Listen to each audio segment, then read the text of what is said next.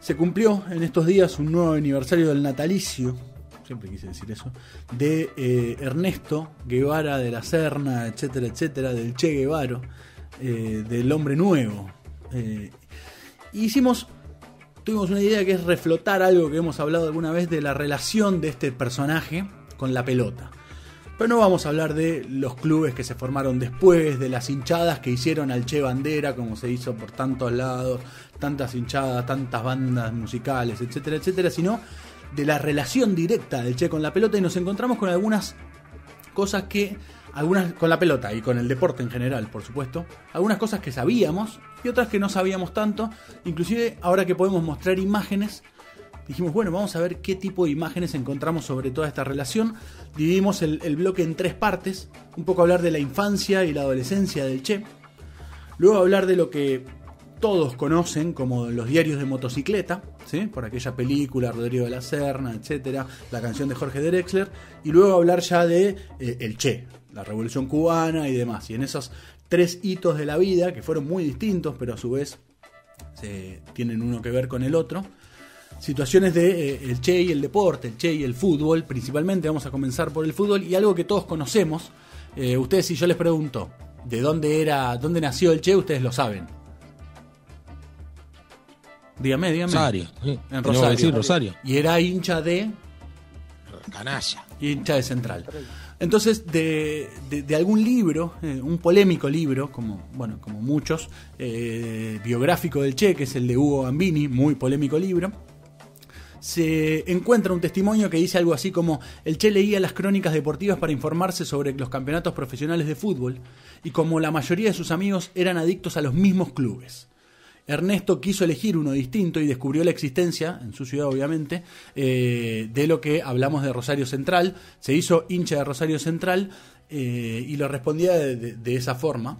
Y Calica Ferrer, eh, un amigo del Che de la infancia que también habrán escuchado nombrar, dice, el ídolo del Che, y acá primer hallazgo, eh, y además un testimonio propio de alguien que, compartió momentos con el Che, el ídolo del Che era Gualdino Torito Aguirre. ¿Ustedes alguna vez escucharon hablar de este jugador?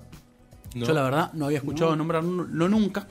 Eh, empezamos a investigar sobre este jugador.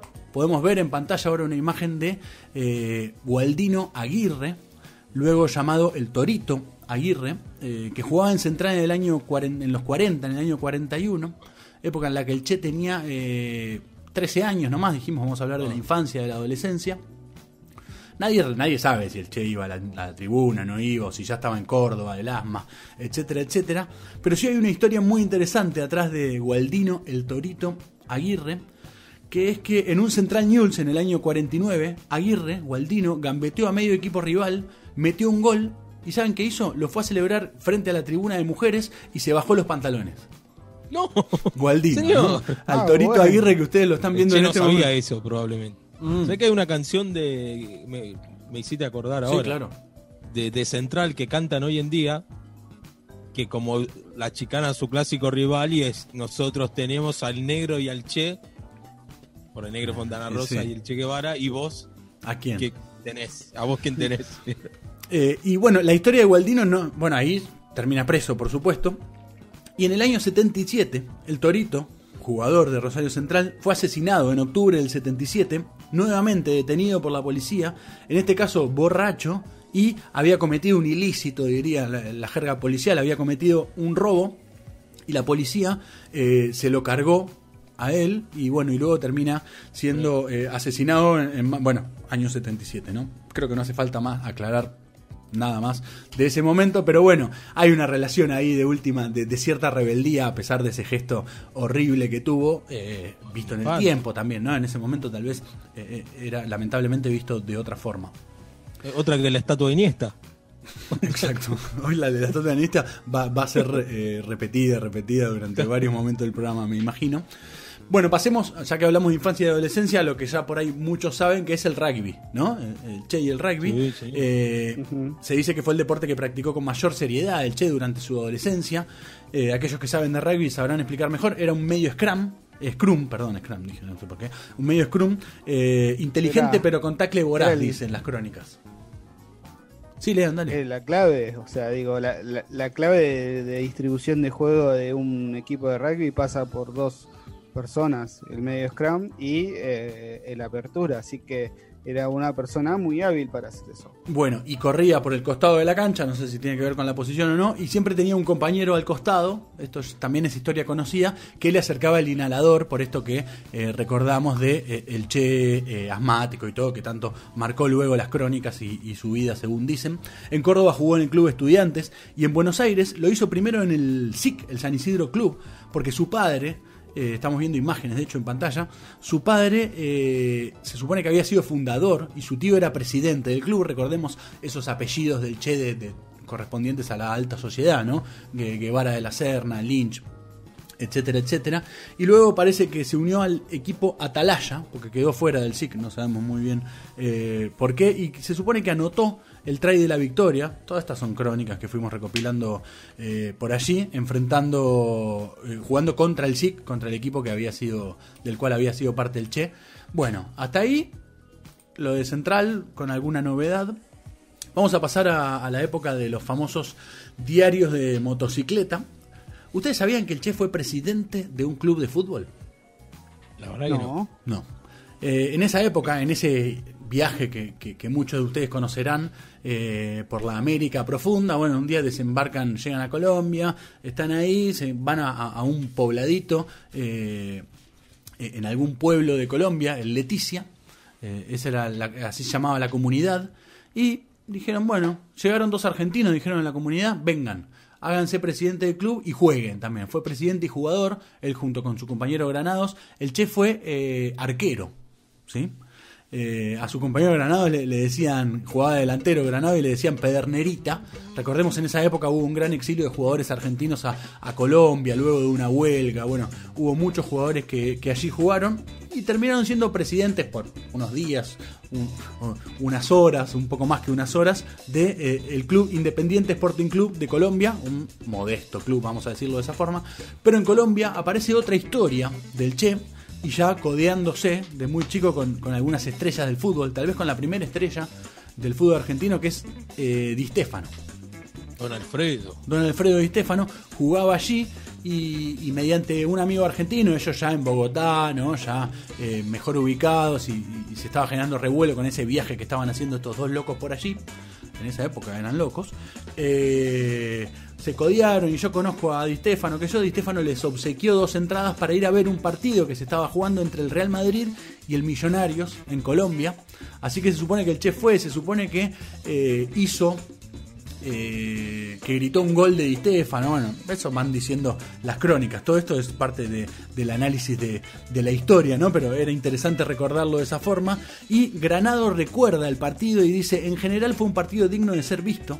Creo que lo puedo poner en la galería de los buenos encuentros vistos en mi vida, que son pocos, pero tampoco eh, son demasiados. Bueno, una imagen eh, más que curiosa de, esa situación. Y ya nos vamos a los tiempos de la revolución y volvemos a ver ahora en algún minuto alguna imagen. Eh, ya con la revolución cubana consumada, ya con Fidel Castro en el poder, el Che ya empezando a ser parte de los diferentes ministerios y lugares importantes, realizando viajes a África y etcétera, hubo un club del Brasil eh, que en mayo del 63 decidió hacer una gira por Cuba. Rarísimo, una gira por Cuba y un club de Brasil eh, el club es el Madureira. Yo no sé hoy en día, Brasil, si, si es un club que sigue jugando, que, existe, que no existe. Está, es, un club chico de. bastante chico de Río de Janeiro. Y no, recuerdo si ha llegado a jugar en primera división, por ejemplo, suele jugar los estaduales. Hoy juega el campeonato Carioca. Hoy, Hoy juega el Carioca, que justamente ayer se retomó pero no, no sé si está en la primera tampoco el campeonato Bueno, cuestión que el Madureira viajó, eh, viajó a Cuba a hacer una especie de gira, no sabemos muy bien cómo se tejió eso en tiempos en los que todavía Cuba estaba muy cerrado, muy cerrado. Eh, muy pocos años de, de, haberse consumado el triunfo de la Revolución Cubana, Batista, bueno, toda esa historia. Eh, y jugaron contra un equipo habanero, los industriales, ganó 5 a 2 el Madureira, luego jugaron varios partidos y eh, podemos ver en pantalla en este momento una imagen del Che justamente con su ropa de fajina en ese momento, con los jugadores del Madureira dando como una especie de, recibiendo la pelota suponemos para dar una especie de puntapié inicial y demás, y ya bueno, estamos viendo otra imagen del Che, eh, ya consumada la revolución, con una sonrisa emprendiendo otro camino. Lo curioso es que el Madureira hace algunos pocos años eligió, recordando eso y tal vez subiéndose a esa vieja anécdota, eh, lanzar una camiseta que la estamos viendo en pantalla con la imagen del Che. Vos, si no sé si la estuviste buscando o algo así. Eh, hice la búsqueda para ver si, si había quedado en un modelo vigente todavía. Y no, pero se encuentran en la página más popular de ventas online eh, en Argentina 5 mil pesos, 4 mil 500 pesos. Bueno, ese modelo de camiseta. Pueden ir a buscarla, que además en este caso estamos viendo en pantalla la de, la de arquero, se supone. Vieron que ahora las camisetas de arqueros no tienen más manga, no tienen nada. Eh, que inclusive lleva como la, imagen de la bandera de Cuba de fondo, en caso de que haya sido así, ¿no? Eh, y últimos detalles. Ustedes saben, en algunos países de, de, Centroamérica, con la gran influencia de Estados Unidos que hay y demás, y las islas y el Caribe y toda esta historia, el béisbol es un deporte eh, de los más importantes, si no el más importante, en algunos casos compartiendo espacio con el fútbol, en otros con el básquet, bueno, determinadas cuestiones de estas. Podemos ver una imagen de, del Che en pantalla, eh, ya más fornido, más grandote y todo, eh, bateando allí en alguna, suponemos, un poco de un ensayo para mostrar jugar al béisbol. Y bueno, lo otro, de lo cual no vamos a decir mucho, es que era un gran ajedrecista el Che. Nosotros creo que ninguno jugamos al ajedrez, no sé, Lean, vos no jugás al ajedrez. No, no, no. ¿Y Brasi? Yo jugaba de, más chico con mi padre. Bien.